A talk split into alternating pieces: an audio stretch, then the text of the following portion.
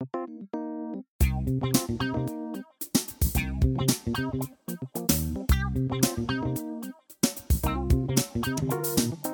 欢迎收听深红投资。那我们继续来问 Mike，你最推的三本书。我最推荐的三本书，应该说，我把它可能分三个面向来看。第一个系列呢，是跟基本面比较有关的。虽然我本身都是做比较短线的，但是其实在我不管是做多或者是布空单的时候，其实我都还是会去参考这家公司它的基本的状况。所以呢，我觉得马步还是要练好。那所以我推荐的第一个系列的书是跟财报有关的，哦，像是财报狗教你挖好股。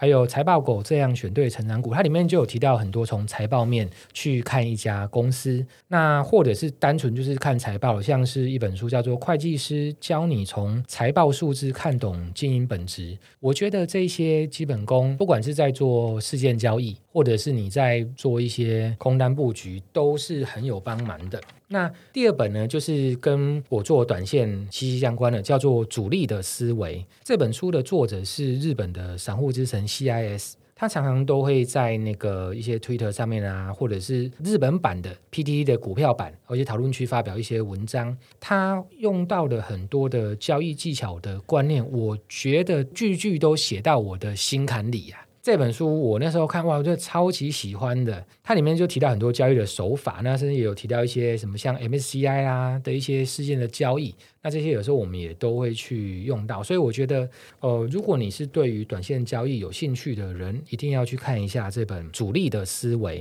那第三个系列呢，就是看一些公司的问题。这几个呢，我对最推荐的是《失败学》，那些僵尸企业教我的事。这本书的作者，他是一个避险基金的经理人，在他二十年的投资生涯，年化大概是平均大概是十三趴，但他大部分都是做多了，那可是他有时候也会找到一些僵尸企业来放空。那对于各位听众呢，我们看了这些企业有哪些符合僵尸企业的公司，但我们就是避开它的做多。那积极的话，我们甚至可以去放空它。那因为它这个僵尸企业这本主要是写国外的公司，那如果是台湾的话，我是推荐可以看台湾版的，就是公司的品格。那它有分第一集跟第二集，里面也是写到很多精彩的故事。好，那我们下一个问你的作息。好。我的作息，因为现在已经是在专职交易了，所以呢，我大概就是早上七点多起床，然后我就会开车去交易室。那在开车的路上就会听 podcast，听深红投资。你过几天就会听到自己。那到了那个交易室以后呢，就是会吃个早餐。那同时间就会开始看一下昨天晚上的美股。涨哪些跌哪些？那看一下一些原物料的报价，看一下今天有什么新闻。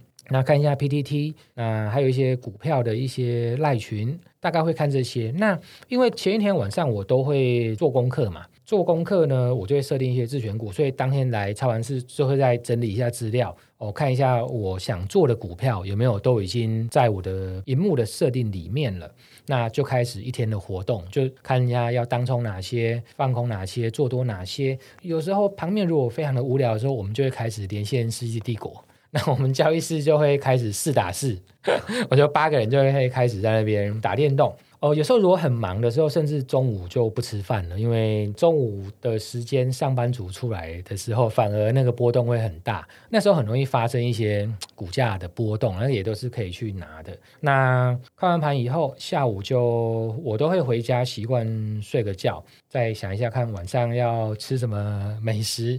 哦，吃完饭晚上回来就开始做功课，研究一下明天要做哪些股票。有时候晚上又有人在约战了，又要连四季啊，可能就跟金肉人啊，跟职工人啊，然后就开始。听说金肉人很好杀，会吗？不会，会又又开始连四季。对，大概就一整天的作息。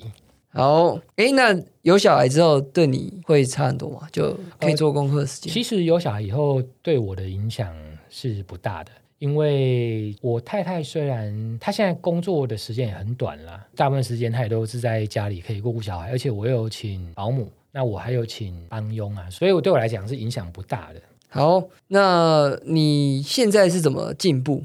我现在如何再让自己更进步？当然就是偶尔还是会去上课，但是已经比较少在一直上课，因为你会发现很多出来开课的，大部分你可能很多，也许有的已经听过了，那或者有的你可能上久了。哦，你有些看到说，可能这个对我的帮忙，我觉得不大了。主要现在是跟朋友交流啦，或者是看书，还有很重要的就是从每一次的经验里面，你再去思考，我下一次我怎么做，也许会好一些。对，其实你们短线蛮需要改的，因为有时候每过个几年，就会感觉到生态不太一样。对对对，没错，就每一段时间都会有不同的东西嘛。那但我们就是会去调整脚步。其实蛮重要，就是因为你们这个维度就是很吃，就是市场的规则跟参与者的变化，是，所以如果有意识到，然后就改，你就拿到那一波，蛮重要的。是的，好，那你的新策略现在是怎么研发？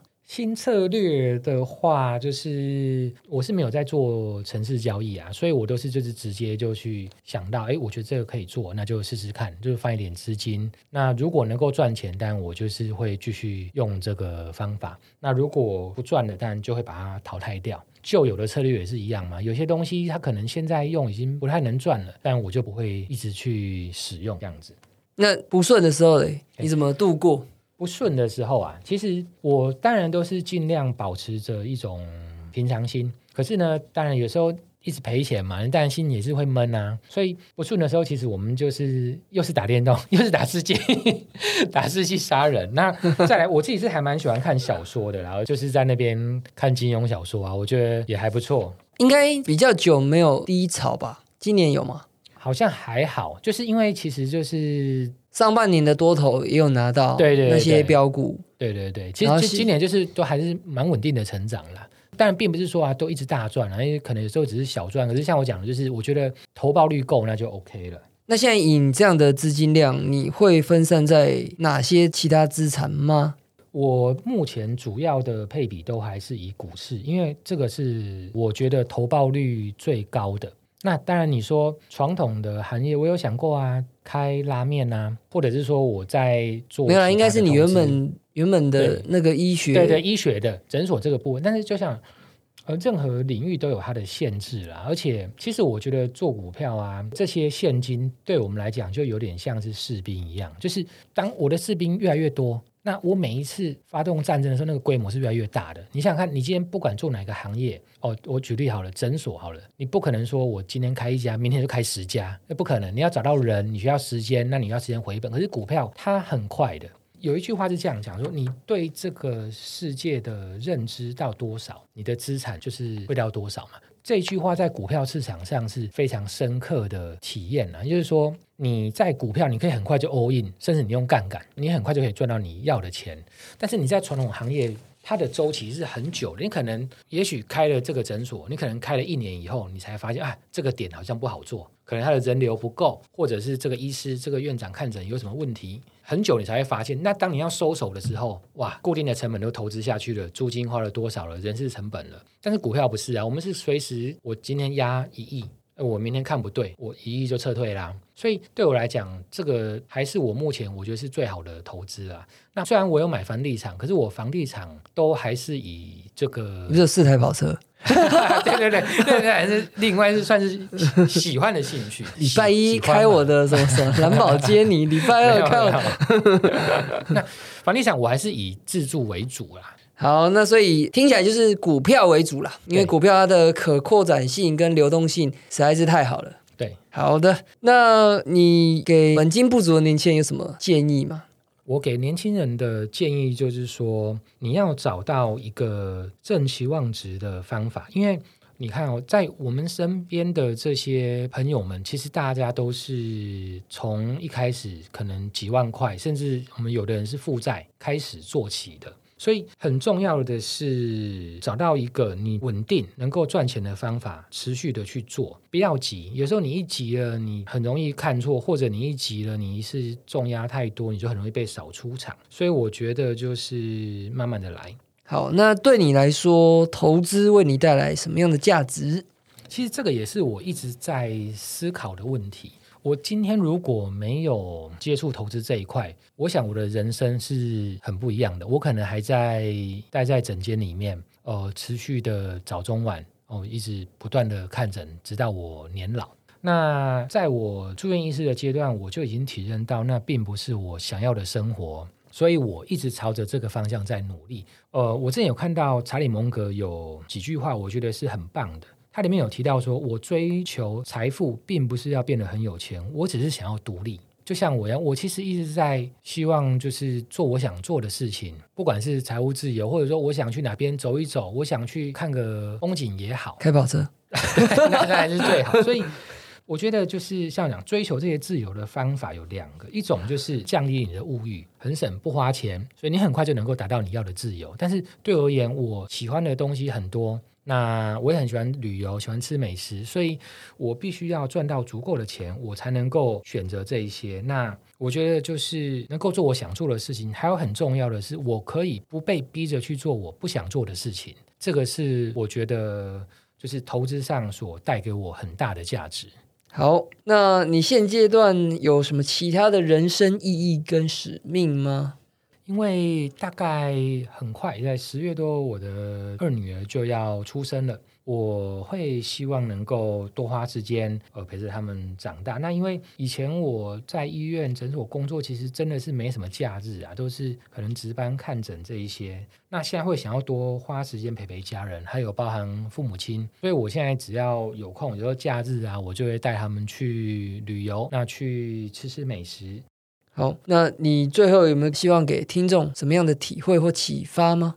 呃，快乐大他有一句很常讲的名言，叫做“慢慢来比较快”。就是说，我觉得像我早期刚出社会，真的是一直想着啊，我要赶快赚钱，赶快一夜致富，达成我的理想。可是我觉得，在这样子的心态之下，你就很容易变成只是在追逐数字，以及像我那时候，呃，因为贪，因为我想很快的赚钱，所以我会把钱投入了庞氏骗局，因此反而被骗钱，遭受更大的损失。所以我觉得大家在努力的过程当中，可能就是慢慢的来。那同时在追求财富的过程当中，你去享受你努力的过程，我觉得这是很重要的，而不是说最后只是你什么东西都不去做，只想着赚钱，只看到数字上的增加。我觉得这样也少了点什么。对，所以就是我觉得就是享受当下的生活。好了，那我们谢谢麦克为我们这几集精彩的分享。那有问题的话呢，千万不要再去烦那个小梁了。他再三给我交代，就他已经退休了。虽然他现在他应该现在还是蛮热衷交易的吧？对他现在都还是有持续在交易，跟世纪帝国。对对对，我们每天都在精进世纪帝国，都在讨论战术。那我们今天就谢谢麦克的分享。那我们下集再见啦，拜拜。